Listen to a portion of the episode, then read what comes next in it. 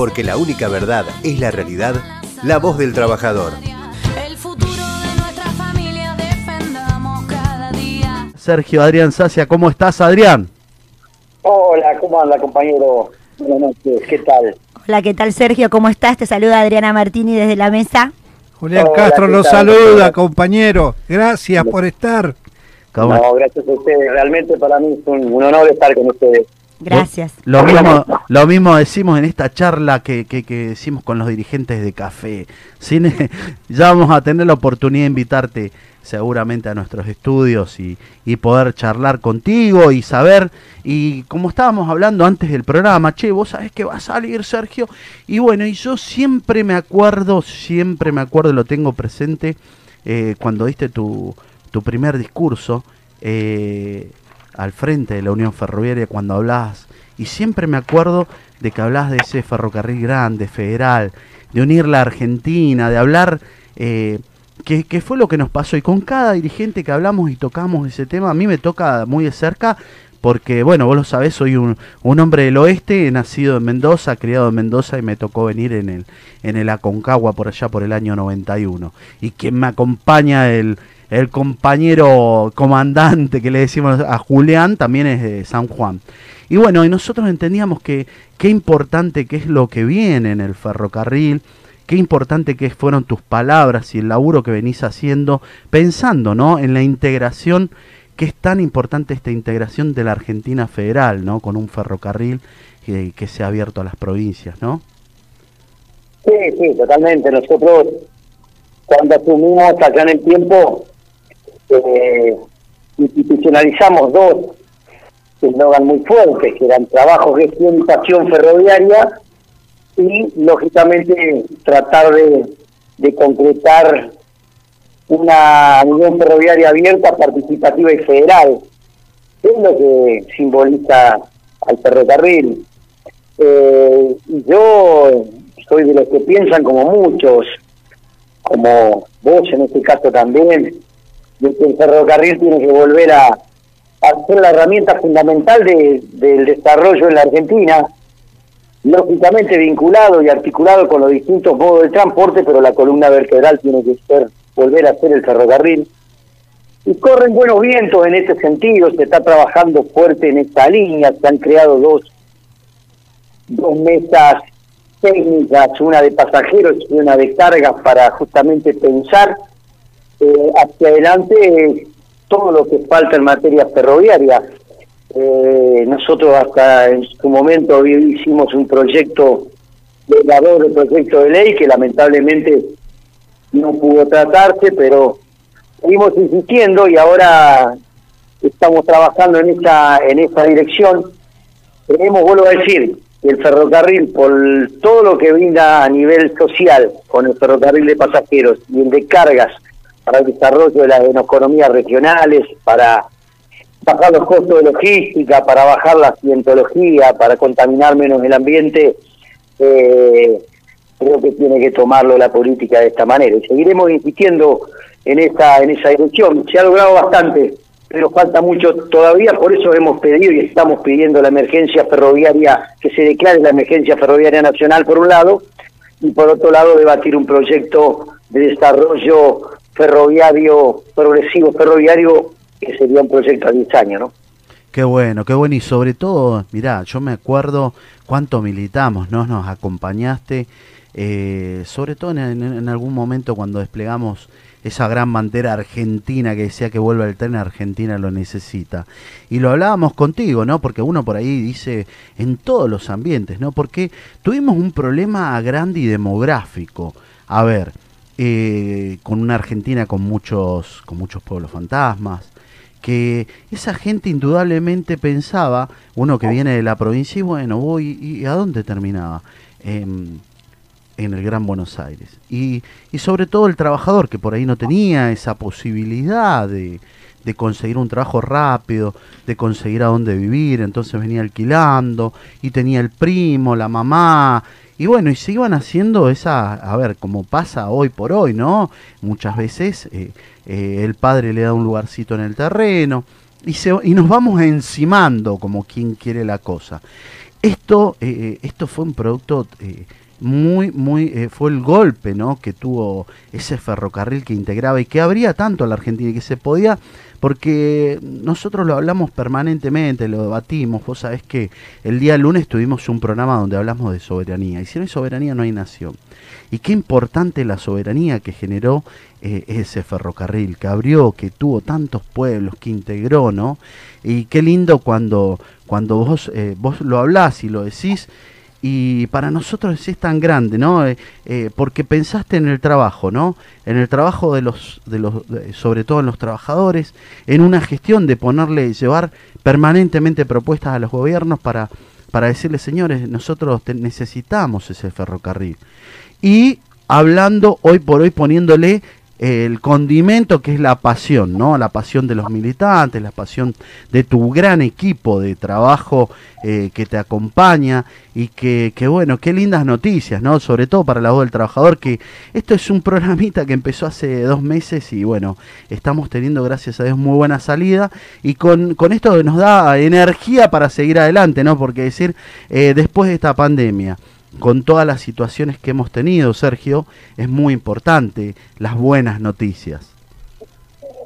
Sí, totalmente. Nosotros apostamos a, a que la Argentina tenga un ferrocarril eficiente, seguro y confortable. También decimos que un país sin trenes, en la dirección que vos estabas hablando recién, un país sin trenes es una nación sin futuro. Por eso creemos también que la gestión del, del sindicato tenemos que traspasar las barreras, no solo de la defensa legítima que tenemos que hacer cotidianamente de las condiciones laborales, los salarios, la salud, también apostando fuertemente a lo que es la formación y la capacitación en esta línea que la verdad que lo venimos haciendo también muy muy fuertemente. Lamentablemente eh, en el país, eh, después de lo que fue el plan Larkin, lo que fue la dictadura y los 90 con la ley de reforma del Estado, dilapidaron ese pensamiento de ese ferrocarril tan integrador que, logró Perón cuando lo nacionalizó allá en el 48. Bueno, tenemos que trabajar fuertemente sobre la base de la unidad de concepción, pero también sobre la base de generar propuestas y proyectos para volver a, a tener un ferrocarril como el que como el que soñó Perón. Y vos recién decías algo muy muy claro. Nosotros tenemos estamos atravesando una pandemia sanitaria que atraviesa el mundo, pero también recibimos una pandemia económica que fue el 10 de diciembre pasado cuando fundió Alberto y Cristina, con la situación, esa herencia que ha dejado el gobierno del macrismo de los últimos cuatro años, en donde fue acrecentándose las dificultades producto de la pandemia, como decía anteriormente, y que nos va a encontrar en una pospandemia con más desocupación, con más indigencia, con más pobreza y con el desafío de que los que tenemos responsabilidades trabajar fuertemente para colaborar y, aportarle al gobierno distintas ideas y propuestas para poner en marcha nuevamente o de pie la, la Argentina. Y este es el desafío grande que tenemos nosotros. Saber de manera transversal de qué manera buscamos puntos de encuentros entre los que tenemos responsabilidades del trabajo formal y también de la informalidad, para que entre todos juntos, en una mesa bien amplia de consenso, podamos debatir un proyecto que nos lleve a la generación de empleo, a ver cómo a través de la producción y el trabajo, que son para mí los dos pilares más fundamentales que, que se debe tener para volver nuevamente a que, a que la Argentina eh, pueda apostar a la inclusión social fuertemente, como lo está haciendo ahora la distinta medida que está tomando el gobierno a través de la IFE, la ATP, etcétera, pero lógicamente con nuestra visión de futuro que es el legado del Perón, que es la justicia social. ¿no? Y es muy importante también, Sergio, eh, una industria que también hay que activarla, que es, que lo hizo Perón, que fue siempre el turismo social, nuestros trenes, del turismo social que vuelva. Está bien, se está activando un nuevo protocolo, pero esperemos que también haya para la zona del oeste un ferrocarril, por favor, como era antes. Te hablo un sanjuanino, por eso te está diciendo, ¿no? Sí, sí, el sonda. Y yo veo que usted estuvo eh, hace poco en un proyecto muy interesante en la que la Unión Ferroviaria, junto con organizaciones sociales, que estaba Grabó, estaba también Palazzo, y eso despertó pero muchas, muchas esperanzas en ese proyecto. ¿Cómo viene eso? Sí, lo estamos trabajando fuertemente, la verdad que por eso yo decía anteriormente, tenemos que ser capaces de priorizar las responsabilidades, priorizar la Argentina, priorizar los trabajadores, priorizar los que buscan empleo, por sobre las diferencias. Eh, y eso es lo que se logró con esta mesa, con una visión, lógicamente, de, de el eslogan de tierra, techo y trabajo, pero principalmente tratando de abordar un proyecto abierto a la participación de, de, la política, del empresariado, etcétera, pero también con un proyecto concreto de la integración nacional, de la generación de empleo, la vivienda social, la vivienda para el trabajador y lógicamente con un rol importante que tiene que cumplir el transporte, donde el ferrocarril tiene que ser lo nodal para el desarrollo a través de la carga, pero también para el turismo social, como, como recién vos marcabas claramente. Ahora, tenemos que ser también eh, realistas en ese sentido. Hay que hacer inversiones concretas y plenas, y esto para que traspase los gobiernos, nosotros tenemos que generar políticas de Estado a través de leyes. Esto es lo que proponemos nosotros. Y en esa dirección, si nosotros podemos lograr una ley que determine eh, o establezca el desarrollo progresivo de un ferrocarril que esté pensado integralmente para lo que es la, conexión de todos los pueblos, para el desarrollo de las economías regionales, para el turismo social o para que todos puedan, pues, a través de los trenes de pasajeros, también volver a, a, a recorrer las, las distintas provincias, eh, nosotros podemos haber, habremos dado un gran paso hacia adelante. Bueno, yo creo que sobre la base de los consensos, del diálogo, o sobre todas las cosas, podemos aportarle eh, a la Argentina y colaborar con nuestro gobierno en distintas propuestas en esta línea. Que eso apunta este, este proyecto. Hemos sido capaces de derribar varios mitos en este sentido, sentarnos a una mesa con los movimientos sociales, cuatro o cinco sindicatos que tampoco en, este, en este, llamémosle, mapa de, de CGT estamos transitando, somos parte del Consejo Directivo, pero vuelvo a decir, dejamos toda diferencia de lado y priorizamos la responsabilidad y en esta dirección estamos trabajando. Hoy casualmente se lo presentamos al proyecto al presidente de la Cámara de Diputados, eh, el compañero Sergio Massa, semana que viene estaremos con otros dirigentes también. Eh, y bueno, la idea es aportar ideas para el futuro de la Argentina. Qué lindo, qué lindo. Bueno, Sergio, te saluda Adriana Martini. Eh, la verdad que quería mm, agradecerte a vos y a todo el secretariado eh, por darnos el, el, espacio, por darnos el lugar a las mujeres eh, ferroviarias, te hablo como, como militante también, eh, formamos parte con, con, dos compañeras más, que no las quiero dejar de nombrar, Gabriela Ávila y Celeste Gauto, de la mesa coordinadora de mujeres ferroviarias, a cargo de la compañera Karina Benemérito y Vanessa Gentile y junto a las compañeras que representan las demás seccionales. Así que para mí es un enorme placer eh, es que estés hoy acá con nosotros, escucharte, eh, agradecerte, agradecerte por este espacio, por, las herramientas que se le están brindando a los compañeros, a las compañeras. Eh, eh, la capacitación en cuanto al, sistema de, violencia de género. Eh, pudimos formar parte eh, junto a muchas compañeras de la primer marcha de mujeres ferroviarias, lo cual se me llena el pecho de orgullo. Así que agradecerte a vos y a todo el secretariado por el espacio y el lugar que nos dan eh, a todas las compañeras.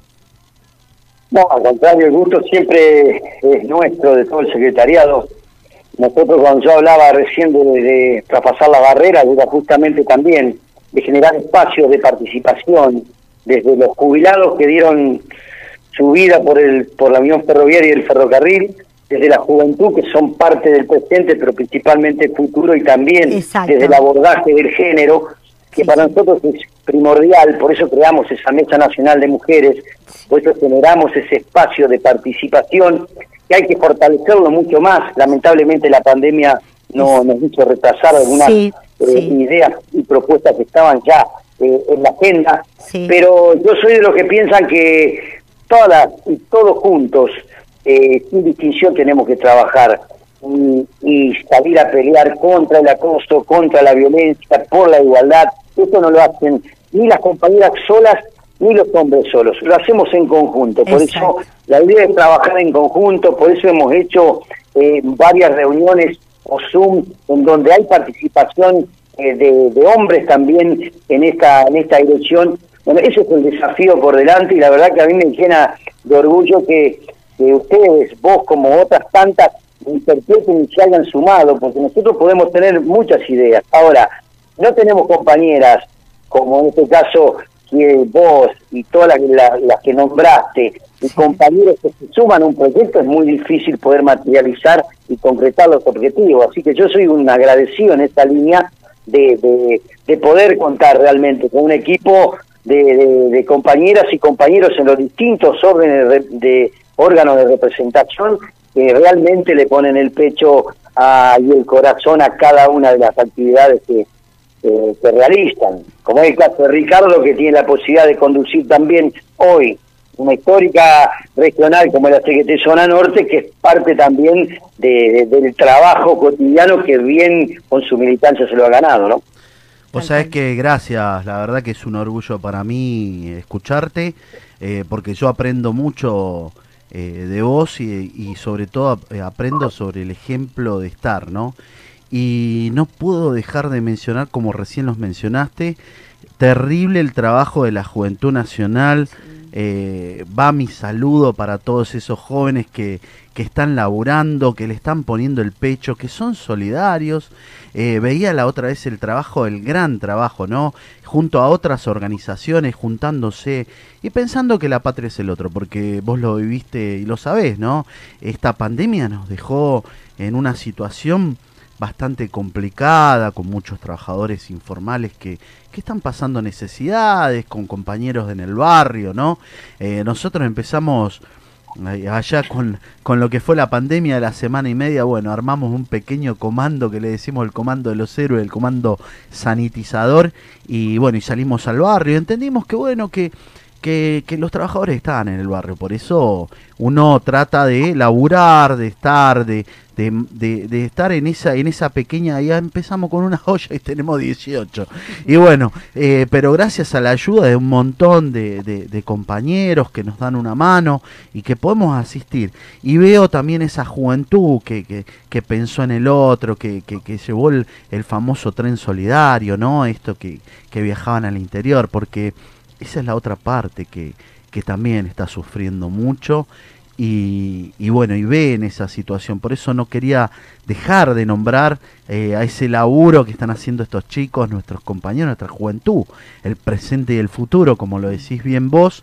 Eh, pero no puedo dejar de, preguntarte, más allá de que dijiste algo recién, eh, yo como un humilde, un humilde militante y sobre todo ferroviario de corazón, ¿no? Eh, que me toca hoy por, por, por el nombre y por el mandato de un montón de compañeros que decidieron que esté al frente de esta humilde CGT. ¿Cómo estás viendo el trabajo que se está llevando adelante? ¿El trabajo de la regional o el trabajo, a Trabajo nivel de la nacional? regional, de la regional CGT Zona Norte. Ah, encabeza no, un ferroviario, eh, eh, uno de eh, uno de tu de los que tanto les enseñaste, los de, los cabeza dura, digamos. No, la verdad que la verdad que es un trabajo constante, lo veo en todos lados, pero principalmente con una agenda clara y concreta de estar donde el trabajador o la trabajadora lo necesita, de estar donde algún donde alguna fábrica se iba a cerrar y ahí estuvo la CGT eh, peleando y luchando por los intereses de los trabajadores, estar eh, como varias jornadas, vos recién nombrabas a la juventud, eh, ustedes con varias jornadas solidarias estando del lado de lo que necesita, marcando la cancha en varias cosas en donde son ejemplo, como otras regionales también, que tienen que servirnos a los que estamos en la conducción nacional de que se puede realmente eh, lograr la unidad de concepción en base a proyectos, en base a una agenda, en base a un plan estratégico que tiene que llevar adelante el movimiento obrero.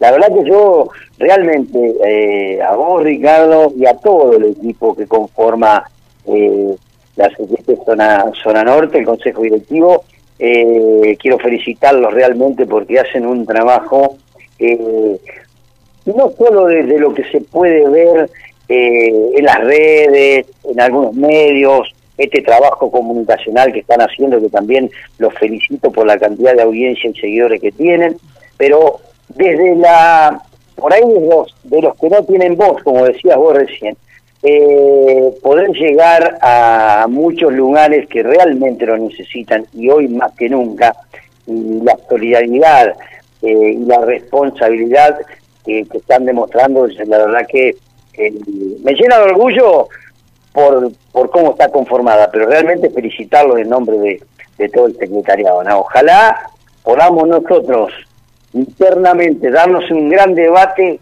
para poder poner bien en alto la, las TGT cuando se tengan que renovar las autoridades a nivel eh, nacional y podamos debatir un proyecto nacional de país que debería encarnar el movimiento obrero más allá de todas las diferencias que podamos tener, revisar las coincidencias y las responsabilidades para poder trabajar hacia adelante para la unidad integral de, de todo el movimiento obrero.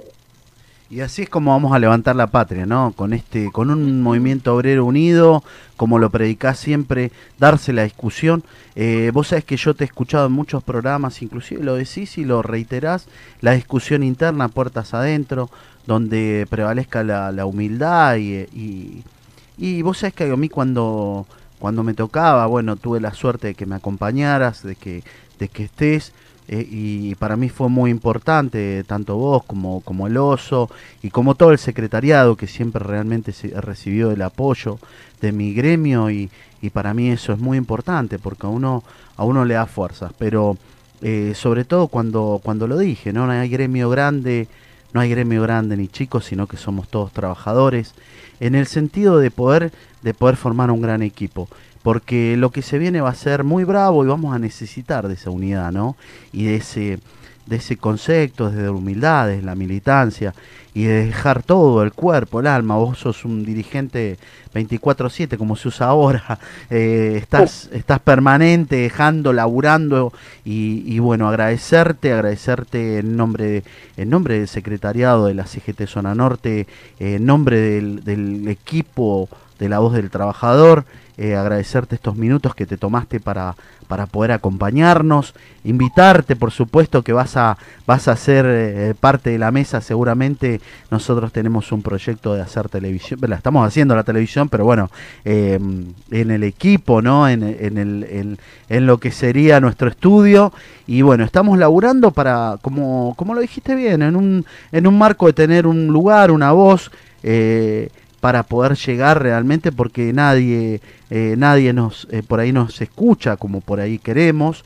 Y bueno buscamos este humilde este humilde lugar y, y, estamos llegando. Gracias a Dios estamos cada día creciendo un poquito más y, y haciendo referencia. Así que Sergio un placer enorme que nos hayas acompañado en estos minutos en la voz del trabajador.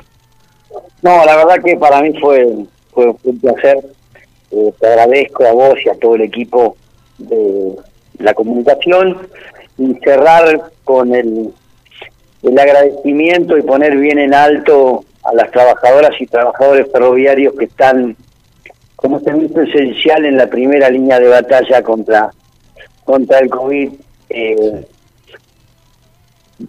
posibilitando que circulen como se deben los trenes de pasajeros y de cargas, y también a todos los trabajadores y trabajadores esenciales, los de la salud, los de la seguridad, los de trabajadores del agua, los trabajadores de la energía, bueno, todos los que forman parte y que están poniéndole el pecho y el corazón, la verdad que es digno de, de destacar. Bueno, y a ustedes felicitarlos nuevamente, y bueno, tienen un soldado más para que para todo lo que pueda yo colaborar y aportarle desde el lugar que, que hoy me toca representar, pero principalmente como un trabajador, eh, cuenten conmigo y bueno, que tengan un feliz cierre de, de programa y, y nos estaremos próximamente seguramente ya viendo y tomando ese café que ya está comprometido. gracias, Gracias, Sergio, gracias por acompañarnos. Gracias, muy amable. Un abrazo gracias. para todo el secretariado y para Sergio Sacia.